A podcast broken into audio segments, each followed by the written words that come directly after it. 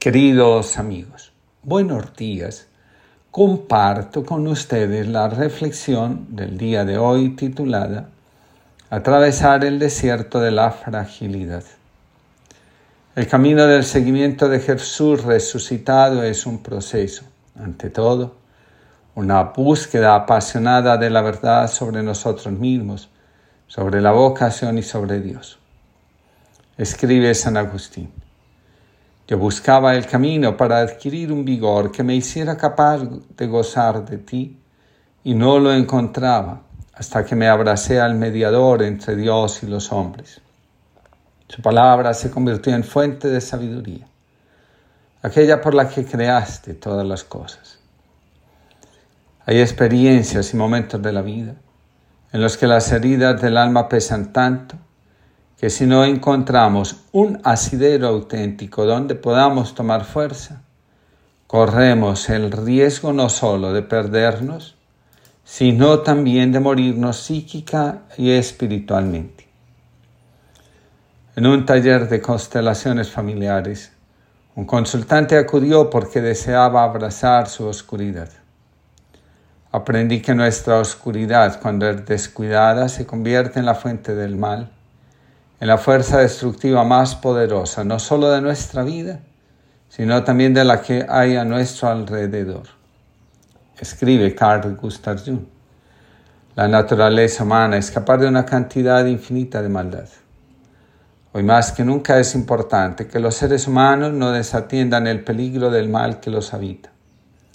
Es algo desafortunadamente muy real y es por esto que la psicología debe insistir en la realidad del mal rechazar cualquier definición que lo considere como insignificante o realmente inexistente. La oscuridad no es otra cosa que el mal dentro de cada uno de nosotros.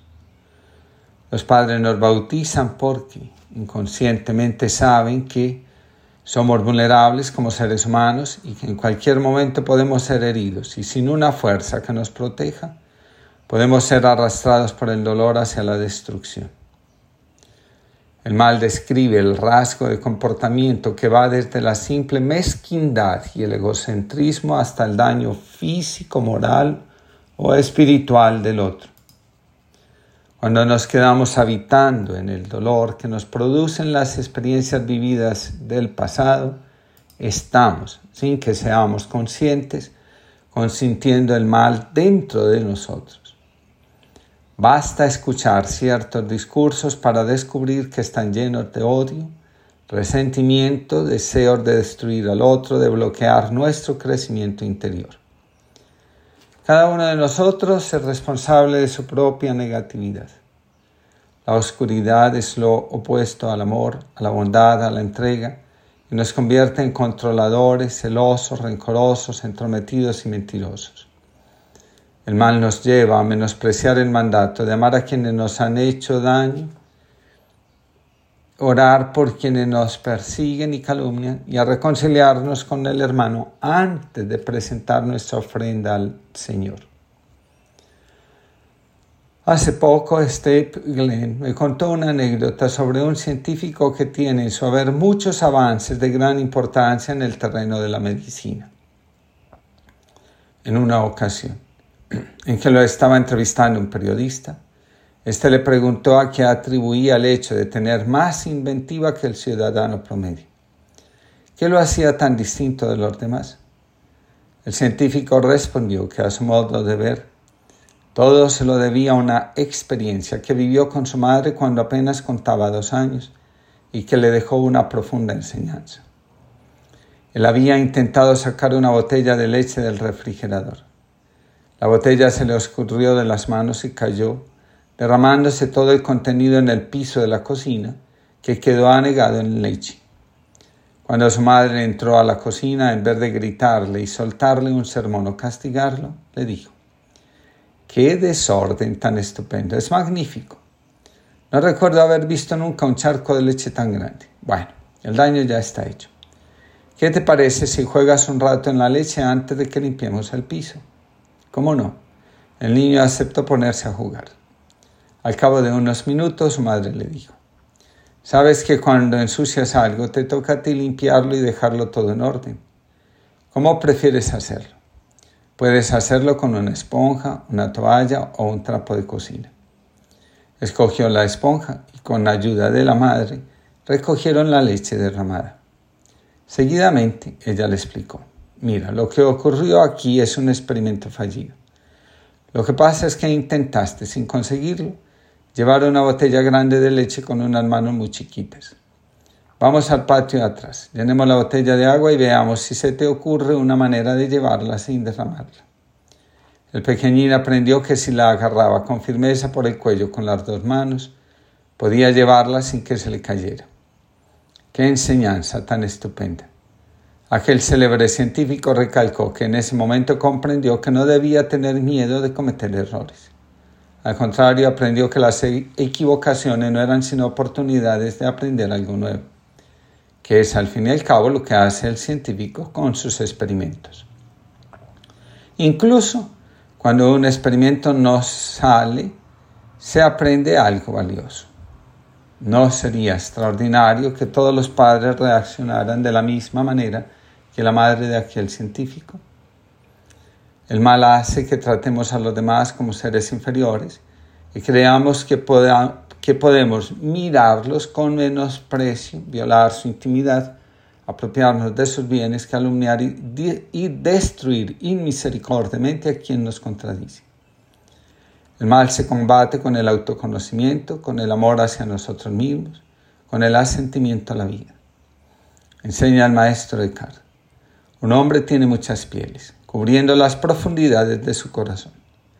El hombre sabe muchas cosas, pero no se conoce a sí mismo, pues 30 o 40 pieles, tal como las de un buey o un oso, tan duras y tan gruesas cubren el alma. Ve a tu propio terreno y aprende a conocerte a ti mismo en ese sitio. Sin el conocimiento de nuestra parte vulnerable, estamos indefensos ante las fuerzas contrarias a la vida, que también existen en este mundo. Abrazar la oscuridad significa acoger amorosamente a la parte vulnerable de nuestro ser. Esta parte está llena de dolor y si no se cuida se convierte en mal. Una cosa es la herida y otra muy diferente. Lo que el dolor que brota de esa herida puede llegar a ocasionar cuando sale y se manifiesta en nuestras decisiones, actuaciones y relaciones. Hace poco, Escuchaba a un padre darle consejos a su hijo sobre algunas decisiones que éste deseaba tomar acerca de su destino laboral.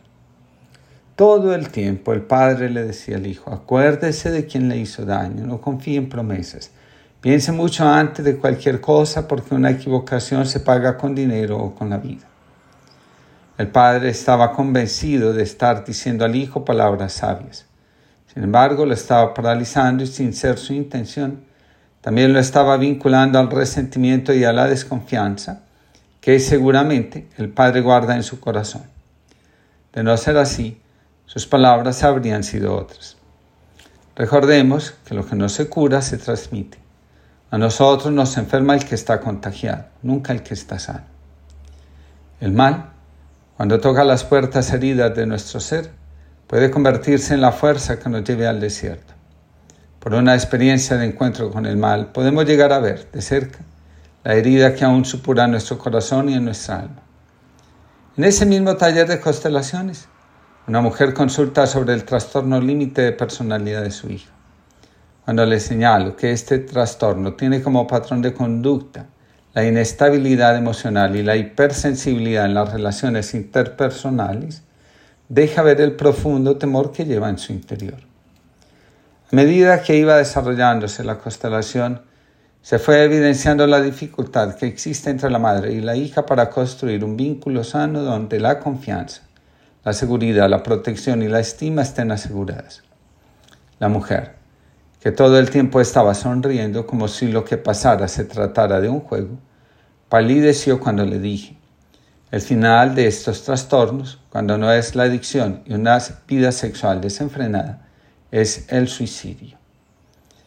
Con cariño le dije, señora, en constelaciones decimos que lo que no se acoge con amor se vive desde un profundo dolor. Créame, es mejor construir un vínculo sano que pasar el resto de la vida con el recuerdo del suicidio de un hijo. Como todo en la vida es perfecto, la constelación siguiente fue de una mujer mayor que desde hace 15 años sufre fibromialgia. Todo coincidía precisamente con la pérdida de un hijo. San Agustín de nuevo escribe, deforme como era, me lanzaba sobre las cosas hermosas que tú creaste, tú estabas conmigo, mas yo no estaba contigo. Reteníanme lejos de ti aquellas cosas que si no estuvieran en ti no existirían. Me llamaste y clamaste, quebrantaste mi sordera y curaste mi ceguera. Exhalaste tu perfume y lo aspiré y ahora te anhelo. Usted de ti y ahora siento hambre y sed de ti. Me tocaste y deseé con ansia la paz que procede de ti. El desierto es un camino donde una vez que se inicia a recorrer no termina hasta que Dios no se adueña totalmente de nosotros. Cuando escribo esto, viene a mi mente de inmediato la imagen del fuego consumiendo el leño cuando se hace una fogata. Dios quiere revelarnos amor. Nos toca a nosotros disponernos para recibirlo. El profeta Elías fue conducido al desierto por el temor que le produjeron las amenazas de Jezabel. Jezabel mandó un mensajero a Elías a que le dijera, que los dioses me castiguen y más aún, si mañana a esta misma hora no te he cortado la cabeza como tú lo hiciste con los profetas de Baal. En el desierto Elías purificó su imagen de Dios y cuando regresó su destino cambió radicalmente. El desierto es necesario en nuestra vida para poder descubrir el rostro amoroso de Dios. También para experimentar que Cristo, a veces como un acompañante desconocido, camina junto a nosotros cuando deseamos apartarnos de Jerusalén nosotros mismos para ir a refugiarnos en el dolor propio Emmaus. Del desierto regresamos cuando abrazamos nuestra parte nuestra fragilidad, nuestra oscuridad, porque encontramos el alimento verdadero, la Eucaristía, que nos recuerda que alejados del Señor, de nuestro centro vital, poco o nada podemos alcanzar. Nací una vez a la vida, al ruido, a los olores, al calor y al frío, a los abrazos, al hambre, a los sabores, a la saciedad, al gusto, a la música, a la ternura, a los encuentros. Después, pequeñas muertes fueron matando sueños, anhelos, inocencia y pasión. Si tú tiras de mí, naceré de nuevo, al reino y al evangelio, al amor y a la esperanza, a la labor de los profetas, a una misión. Cada vez que muera, volveré a nacer. La verdad se irá curtiendo en mil duelos. El espíritu irá renovando mi yo gastado. El agua viva lavará cada herida vieja, hasta esta muerte final, que será antesala de un último nacimiento a la luz, a la vida y al amor. Y esta vez ya será para siempre. José María Rodríguez Olaizola. Que tengan todos una linda jornada.